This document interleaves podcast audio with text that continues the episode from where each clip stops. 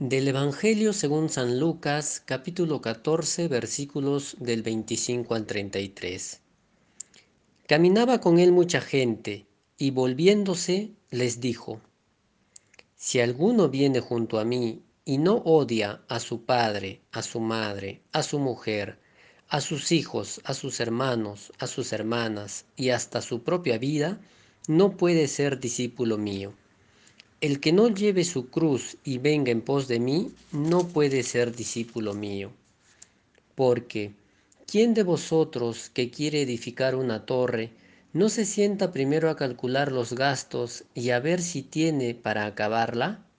No sea que, habiendo puesto los cimientos y no pudiendo terminar, todos los que lo vean se pongan a burlarse de él diciendo, Este comenzó a edificar y no pudo terminar. O, ¿qué rey, antes de salir contra otro rey, no se sienta a deliberar si con diez mil puede salir al paso del que viene contra él con veinte mil?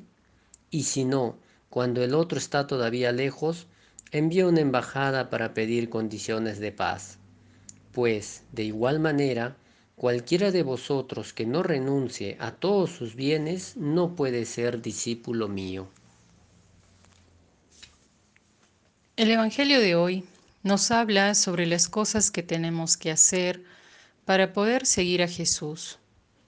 Realmente Jesús nos ama libres, al igual que el Padre. Y en ese amor nos dice que si nuestro deseo es seguirle, no podremos hacerlo si no dejamos la forma que tenemos de relacionarnos, principalmente con nuestra familia, padres, hermanos, cónyuges e hijos. Creemos que tenemos una relación de apego con las personas, cosas, situaciones.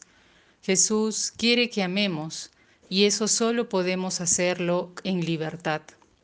Que no busquemos seguridad ni felicidad en lo exterior, sino en su amor infinito que mora dentro de cada uno de nosotras y nosotros.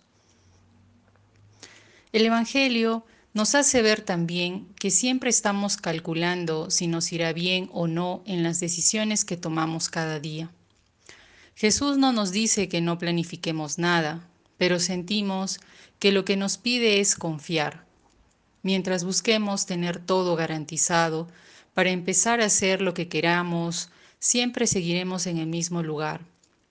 Creemos que cada día Él habla, nos anima e impulsa, pero nos ganan nuestros temores, el qué dirán, el miedo, el miedo a la muerte, al fracaso, a la enfermedad, a quedarnos solos, y nos aferramos a algo o a alguien, y es todo lo que no nos permite vivir el hoy, el presente, que es un regalo.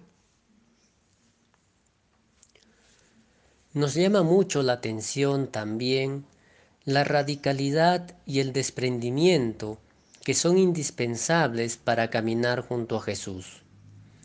Él nos dice que quien no odia a su padre, madre, esposa, hijos o hermanos y hasta su propia vida no puede ser su discípulo. ¿Qué nos quiere decir? Ciertamente, a lo largo del Evangelio se ve cómo Jesús, aun siendo niño, se aleja de sus padres, quienes lo daban por perdido, y cuando lo encuentran, Jesús contesta, ¿por qué me buscan? ¿No sabían que debía estar en las cosas de mi Padre?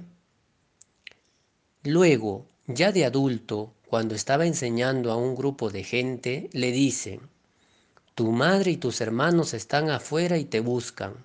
Jesús responde, ¿quiénes son mi madre y mis hermanos?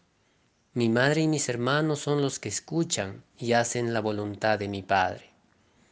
Finalmente, cuando Jesús está en la cruz, si bien Él se preocupa por María y para que no se quede sola la encomienda al discípulo que más amaba, Jesús no deja de hacer realidad su misión en este mundo por atender a sus familiares o para evitarles el sufrimiento y la vergüenza de verle morir en cruz.